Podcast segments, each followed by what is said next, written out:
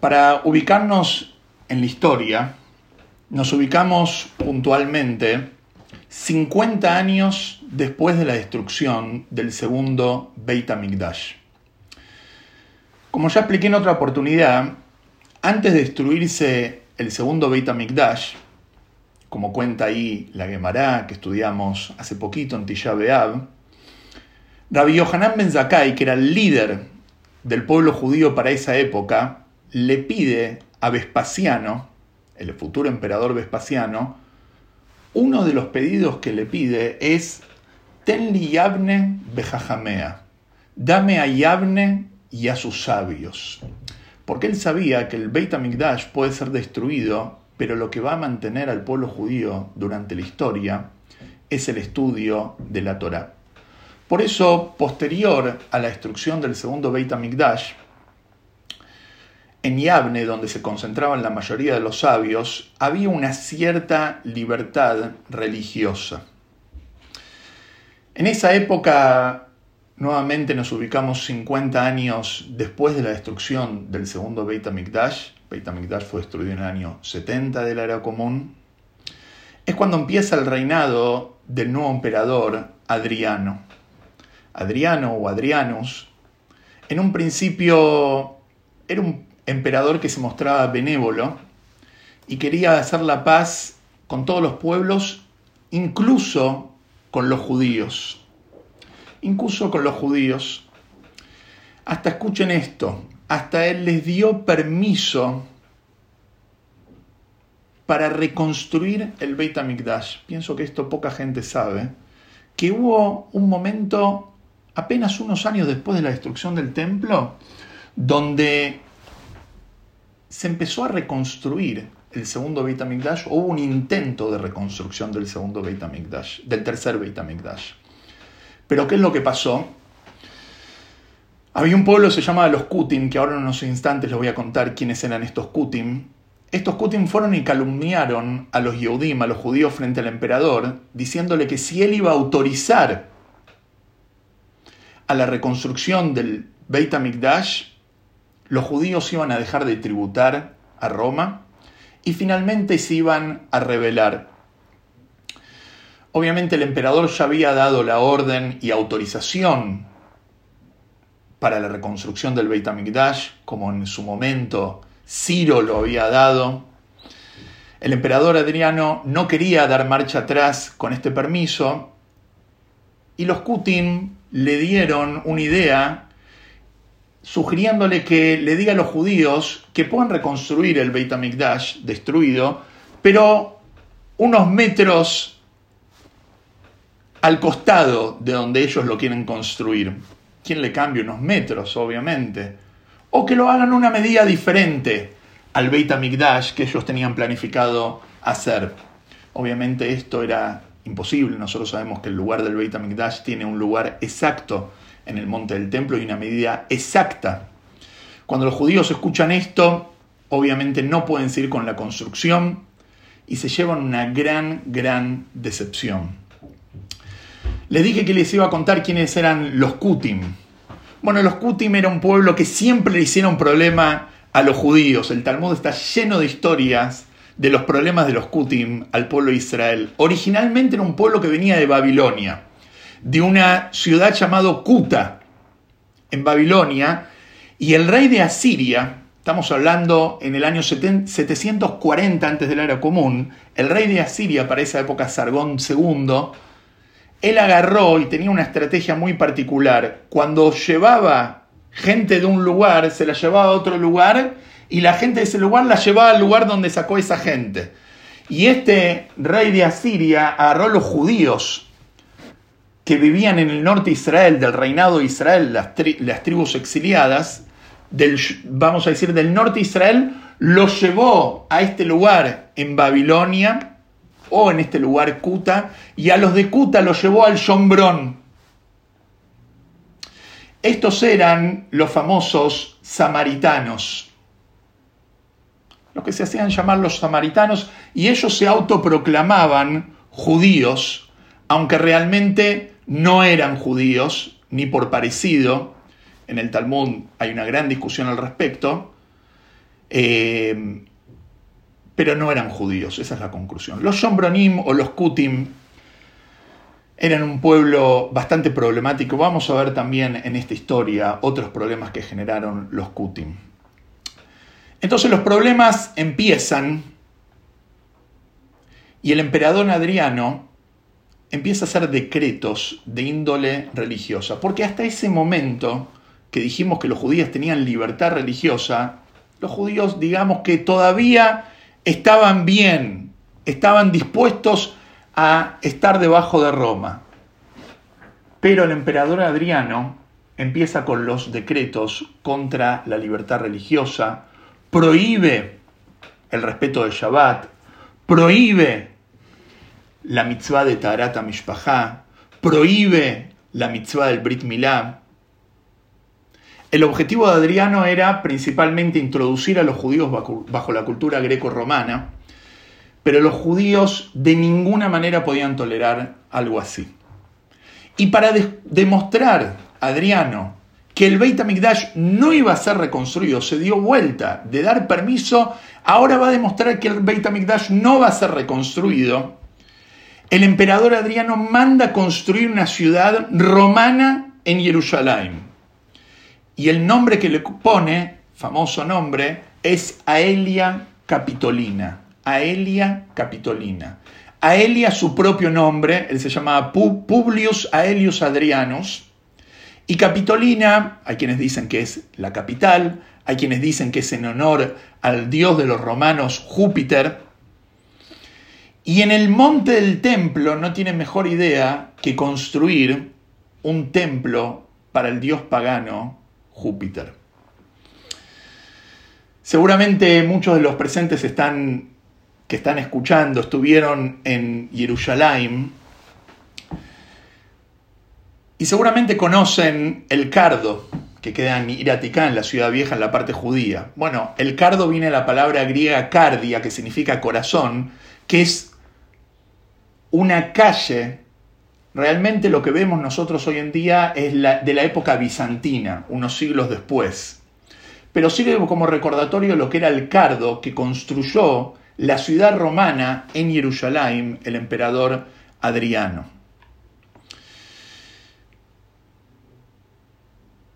Obviamente que esto sin duda termina provocando la ira y el enojo de los judíos, y los judíos ya habían visto todo.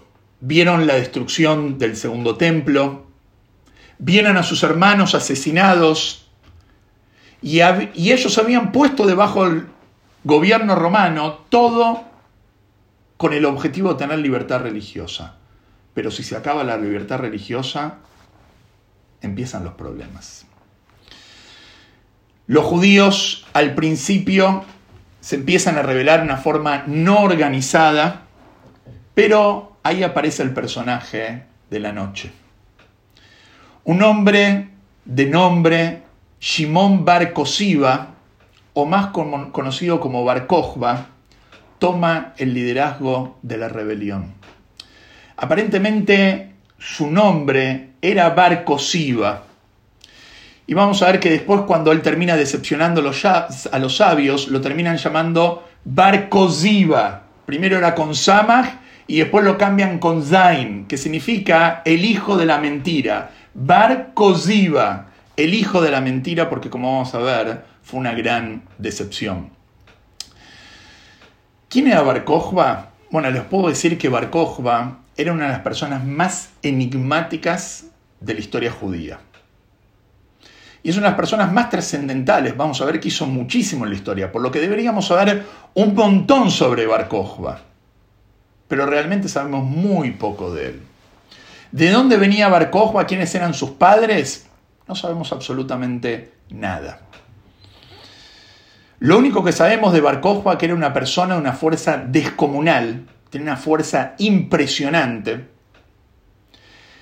Y sin duda, en un principio, en un principio, fue una persona que tenía una conducta espiritual muy elevada hasta tal punto, escuchen esto, que Rabbi Akiva, el sabio de la generación, Rabbi Akiva, decía sobre, sobre Bar que él era el Mashiach. El Rambam Maimónides, en su último capítulo del Mishneh Torah, en el Hot Melahim, y les voy a leer textual lo que dice Maimónides con respecto a Bar Kokhba. Él dice así, no pienses que el rey Mashiach tiene que hacer milagros y maravillas, innovar cosas similares que los necios dicen. No, el Mashiach no tiene que hacer milagros. No es así, dice el Rambam. Porque Rabbi Akiva era un gran sabio de los sabios de la Mishnah y apoyaba a Koziba, el rey, y decía sobre él que es el rey Mashiach. Y él, junto con todos los sabios de su generación, pensaron que Koziba era el rey Mashiach. Impresionante. Hasta que fue asesinado por sus transgresiones, como vamos a ver ahora el final de la historia. Y al ser asesinado se supo que no era el Mashiach y los sabios no le pidieron ningún milagro ni maravilla. O sea que, según Maimónides, después quien discute con Maimónides, el Raven, no está muy de acuerdo con él, pero no importa. Maimónides dice que no solamente Rebeca, sino los sabios de la generación de Bar pensaron sobre él que él era el Mashiach. Obviamente, si Rabeakiva pensó que Bar era el Mashiach, es porque era una persona de un calibre espiritual elevado. Hasta tal punto que la Gemara cuenta en Sanedrim que los sabios fueron a probar si realmente Bar era el Mashiach. ¿Y con qué lo probaron? Se dice sobre el Mashiach que él va a tener Moraj Badaim. ¿Qué significa? Que el Mashiach no va a juzgar por lo que sus ojos ven, sino que él va a juzgar con una suerte de aliento. ¿Sí? Él va a juzgar, vamos a decir, una capacidad sobrenatural. Después se dieron cuenta que no lo era, como vamos a contar ahora un ratito. Interesante, les voy a contar un detalle de color muy interesante. Una vez un Hasid vio una carta que un Hasid le escribe al Rebe y le pregunta cómo Rabbi Akiva pensó que Bar era el Mashiach si Bar no cumplía con todas las condiciones que Maimónides dice que tiene que cumplir el Mashiach, que tiene que ser un sabio, que cumple con toda la Torah y mitzvot, y que impulsa a todo el pueblo por el, por el camino de Hashem, construye el Beit HaMikdash. Muchas de ellas las cumplió, pero vamos a ver que al final no las termina cumpliendo. El Rebbe le responde que Rabbi Akiva pensaba que Bar estaba en el principio de la revelación como Mashiach. Por eso no hacía falta que cumpla con todas las condiciones que Maimónides nombra ahí en su libro. Pero volvamos a la rebelión. La rebelión empieza en el año 132 del era común, les voy a contar algo muy interesante, disculpen que interrumpa constantemente porque es, hay muchos datos sobre este tema. En el año 1953 hasta 1961 se encontraron unas cuevas a 10 kilómetros de Metzadá, en un lugar que se llama Nahal Heber, cerca del Mar Muerto. Se encontraron unas 15 cartas escritas en nombre de Bar Esto cambió toda la historia. 15, cartas que no las escribió Bar pero las escribe una persona en nombre de Bar Si van a ir al Museo de Israel, van a poder ver esas cartas que están hoy, hoy en día ahí en exposición. Son impresionantes. Las pueden ver, están las fotos, lo pueden googlear después. De ahí que aprendemos, primero de todo, que Bar tiene una observancia religiosa muy elevada y que su ejército también es un ejército muy religioso tiene una tremenda información de datos históricos. Por ejemplo, nos enteramos por medio de esas cartas que los judíos que estaban en la revuelta se escondían en cuevas. Esas cuevas las encontraron también en las excavaciones, los arqueólogos, y estaban llenas de pertenencias de la gente de Bar del ejército, de la gente que vivía con Bar vasijas, calzados, y están también ahí en exposición en el Museo de Israel. Y las cuevas se pueden visitar, hoy en día están vacías, pero se pueden visitar. Bueno, volvemos a nuestra historia. El pueblo, como les conté, liderado por Bar cansado ya de los romanos, se rebelan y logran expulsar a los romanos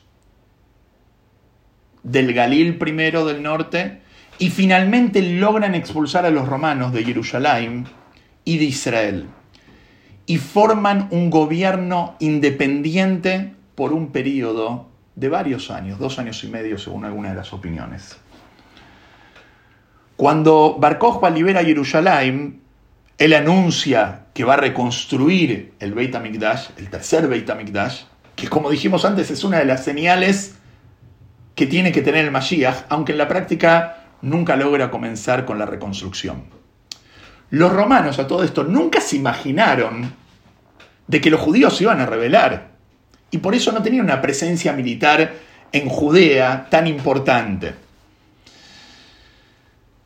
Bueno, como conté antes, fue tan exitoso Bar que Rabbi Akiva pensaba sobre él que era el Mashiach, hasta tal punto que le cambia el nombre de Bar a Bar ¿Qué significa Bar Kochba? Bar significa el hijo de la estrella. Esto es parafraseando con el versículo en la Torá que dice Daraj Koham Jacob, que vendrá una estrella de Jacob, refiriéndose al Mashiach. O sea, tenía todas para ser el Mashiach. Hasta tal punto que se acuñaron monedas, están hoy en día las monedas, se encontraron muchas de ellas en la cueva esta que les conté, que de un lado dicen Shimón y del otro lado dice Lejerut Jerusalén, por la libertad de Jerusalén. Realmente estas monedas, fíjense qué fuerte esto, estas monedas originalmente no decían Lejerut Jerusalén, eran monedas que decían Judea capta como conté en otra clase, que eran de la época de Tito, que hablaban de que Judía había sido capturada. Él borró Judea capta y la acuña nuevamente y escribe Lejerut Jerusalén. Están estas monedas hoy en día. La ciudad de Betar, o Beitar, se transforma en el centro de la revuelta. Y es ahí donde se encontraba Bar El Midrash nos cuenta cosas impresionantes del ejército de Bar Quizás un poco exagerado, pero nos da una dimensión de lo que era ese ejército. Tenía, dice el Midrash, 200.000 hombres. Los historiadores no judíos también hablan de estos números. Y estos 200.000 hombres, dice el Midrash, que tenían el dedo meñique cortado. ¿Por qué tenía el dedo meñique cortado? Porque Barcojo era tan carismático que todos querían ser parte de su ejército. Y para demostrar la valentía para ser parte del ejército, la gente se tenía que cortar el dedo con sus propios dientes. Una locura. Una locura hasta tal punto que los sabios los critican a Barcojba por esta actitud entonces él le pregunta a los sabios, bueno, ¿cómo puedo probar a, los hombres a ver si son dignos de ser parte del ejército? Entonces los sabios le dicen, probá a la gente con su fortaleza, mientras van cabalgando, si pueden arrancar un cedro, un árbol de raíz mientras van cabalgando. Y si lo logran, pueden ser parte de tu ejército. Dice el Midrash que juntó otros 200.000 más tenía 200.000 con el dedo cortado y 200.000 que podían arrancar un árbol de raíz mientras cabalgaban. El Midrash nos cuenta cosas impresionantes de la fuerza que tenía Bar Bar como dijimos, tenía una fuerza impresionante, descomunal. En Betar Bar termina siendo nombrado rey y muchos judíos que vivían en otros países, en Egipto, en Alejandría, empiezan a volver a Jerusalén, porque recobramos la independencia. Y dato muy interesante, que a diferencia de la destrucción, que en la época de la destrucción del segundo Beit HaMikdash, los sabios no apoyaron a la revuelta, acá la gran mayoría de los sabios y a la cabeza Rabiakiva sí apoyaron la revuelta. Obviamente que los romanos no pueden permitir esto, y este atrevimiento tenía que ser abatido inmediatamente y sus responsables castigados. Pero los judíos no eran fáciles de vencer. El ejército de Bar realmente no era fácil de vencer. Adriano se refuerza, envía al ejército más fuerte para luchar contra la revuelta de Bar en Israel. Hasta tal punto que cuentan los historiadores que tenían listado casi a la mitad de su ejército el emperador en Judea. Hasta tal punto que había 24 legiones. El triple de que el triple de número que los romanos necesitaron para conquistar el Beit HaMikdash en la primera revuelta. Pero les voy a contar algo triste. Bar comete un error muy grave. Venía todo bien. Rabi Akiva lo apoya, es el Mashiach aparentemente, pero comete un error muy grave y acá empiezan los problemas. Bar ¿vieron el dicho que dice el poder corrompe y el poder absoluto corrompe absolutamente? Bueno, esto se aplica literal sobre Bar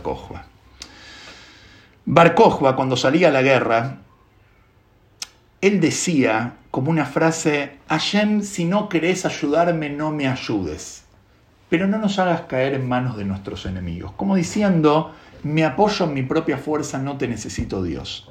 ¿Saben lo que pasa cuando una persona le dice a Dios, Dios no te necesito? Dios le responde, ok, entonces no estoy con vos, arreglátela solo. Y ahí empezaron los problemas. Liderando el ejército romano estaba nada más y nada menos que el, general de guerra Julio Severo, quien lo trae Adriano de Britania para esta misión. El historiador romano Dion Casio cuenta en detalle cómo fue la batalla. Fueron batallas durísimas, durísimas. Los romanos perdieron muchas de las batallas, perdieron una legión completa en una de las batallas, pero finalmente los romanos empezaron a ganar batalla tras batalla hasta que finalmente llegan a la última revuelta, que era la ciudad de Betar. Betar era una ciudad amurallada prácticamente imposible de entrar. Cada vez que un romano trataba de entrar a Betar, lo mataban en el instante. Nuestros sabios en el Talmud Yerushalmi nos cuentan que Adriano durante tres años intenta conquistar Betar y no lo logra hasta tal punto que estuvo a punto de abandonar. ¿Por qué? Cuenta el Talmud, dice así, que Betar tenía un mérito muy grande, no era Bar En Betar vivía el tío de Bar que se llamaba Eleazar Amodaí, lo pueden encontrar en Pirkei Avot, de Modín, que cuenta el Talmud que él todos los días hacía tefilá para que Hashem en ese día no juzgue a la gente de la ciudad. Y en mérito a la tefilá del Azar de Modín, Hashem no juzgaba la ciudad y los romanos no la podían conquistar.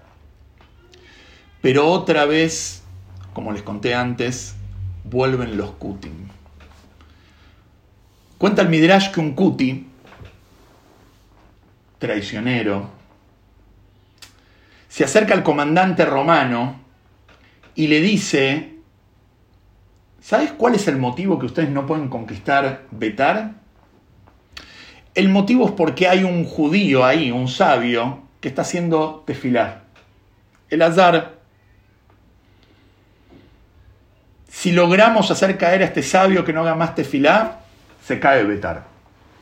¿Qué hizo este Kutin, que conocía bien los secretos de entrada de la ciudad? Entra a la ciudad de Betar por un conducto subterráneo y llega a la entrada de la ciudad y se encuentra con nada más y nada menos que con Rabbi Lazar, que justo en ese momento estaba haciendo tefilá. Entonces el Cuti se le acerca a Rabilazar en el momento que estaba haciendo tefilá, en el momento que estaba concentrado en la tefilá, y le hizo como que le susurraba algo en el oído. No le dijo nada, pero se veía como que le estaba diciendo algo. La gente que lo vio ahí, el Gabay del Beit aparentemente, lo denunció a Elazar a Bar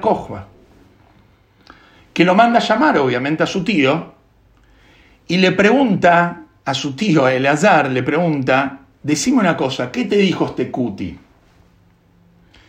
Eleazar le dice, la verdad que estaba haciendo tefilá, no escuché lo que me dijo, no sé lo que me dijo.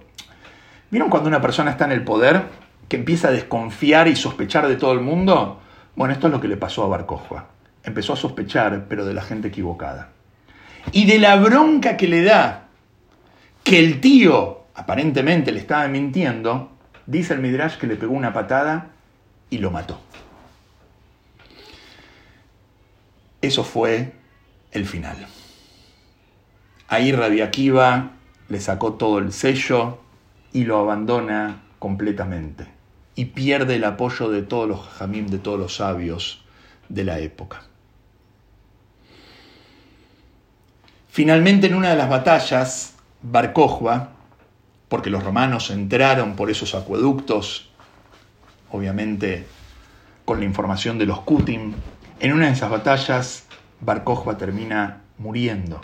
¿Cómo muere Bar Entonces el Midrash cuenta que cuando murió Bar un romano le corta la cabeza a Bar y se la lleva a Adriano. Y le pregunta, ¿quién lo mató a Bar entonces el soldado este le dice, yo lo maté a Barcojua. Entonces tráeme el cuerpo si vos lo mataste.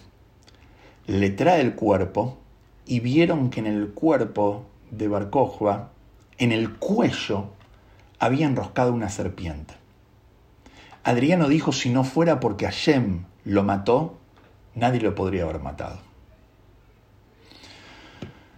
Betar cae finalmente Obviamente, ¿qué día cae Betar? Nada más y nada menos que Tisha Beab, el 9 de Ab.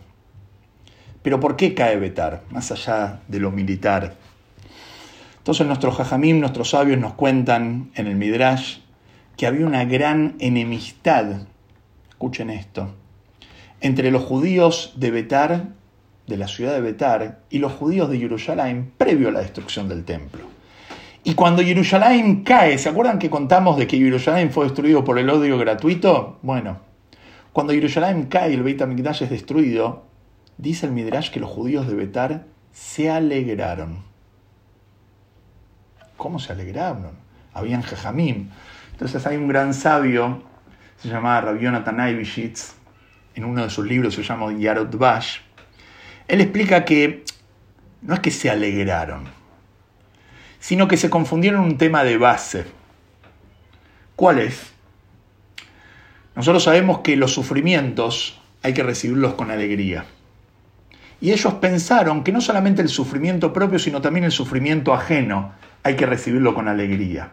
Pero dice Rabbi Jonathan que esto es un error. El sufrimiento propio lo puedes recibir con alegría, pero el sufrimiento ajeno, eso lo tenés que recibir con dolor.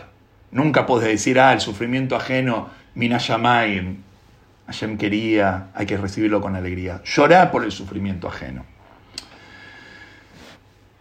Según el historiador romano Dion Casio, murieron aproximadamente, y traigo fuentes no judías para que después no digamos que las fuentes judías son exageradas, casi 600.000 judíos en la revuelta de Betar, 50 ciudades fortificadas cayeron 985 aldeas, fueron arrasadas. Nuestros sabios en el Talmud cuentan la cantidad de sangre derramada con ejemplos innombrables, la verdad, terrible. Dicen, por ejemplo, que los romanos regaron durante siete años sus campos con la sangre de los judíos.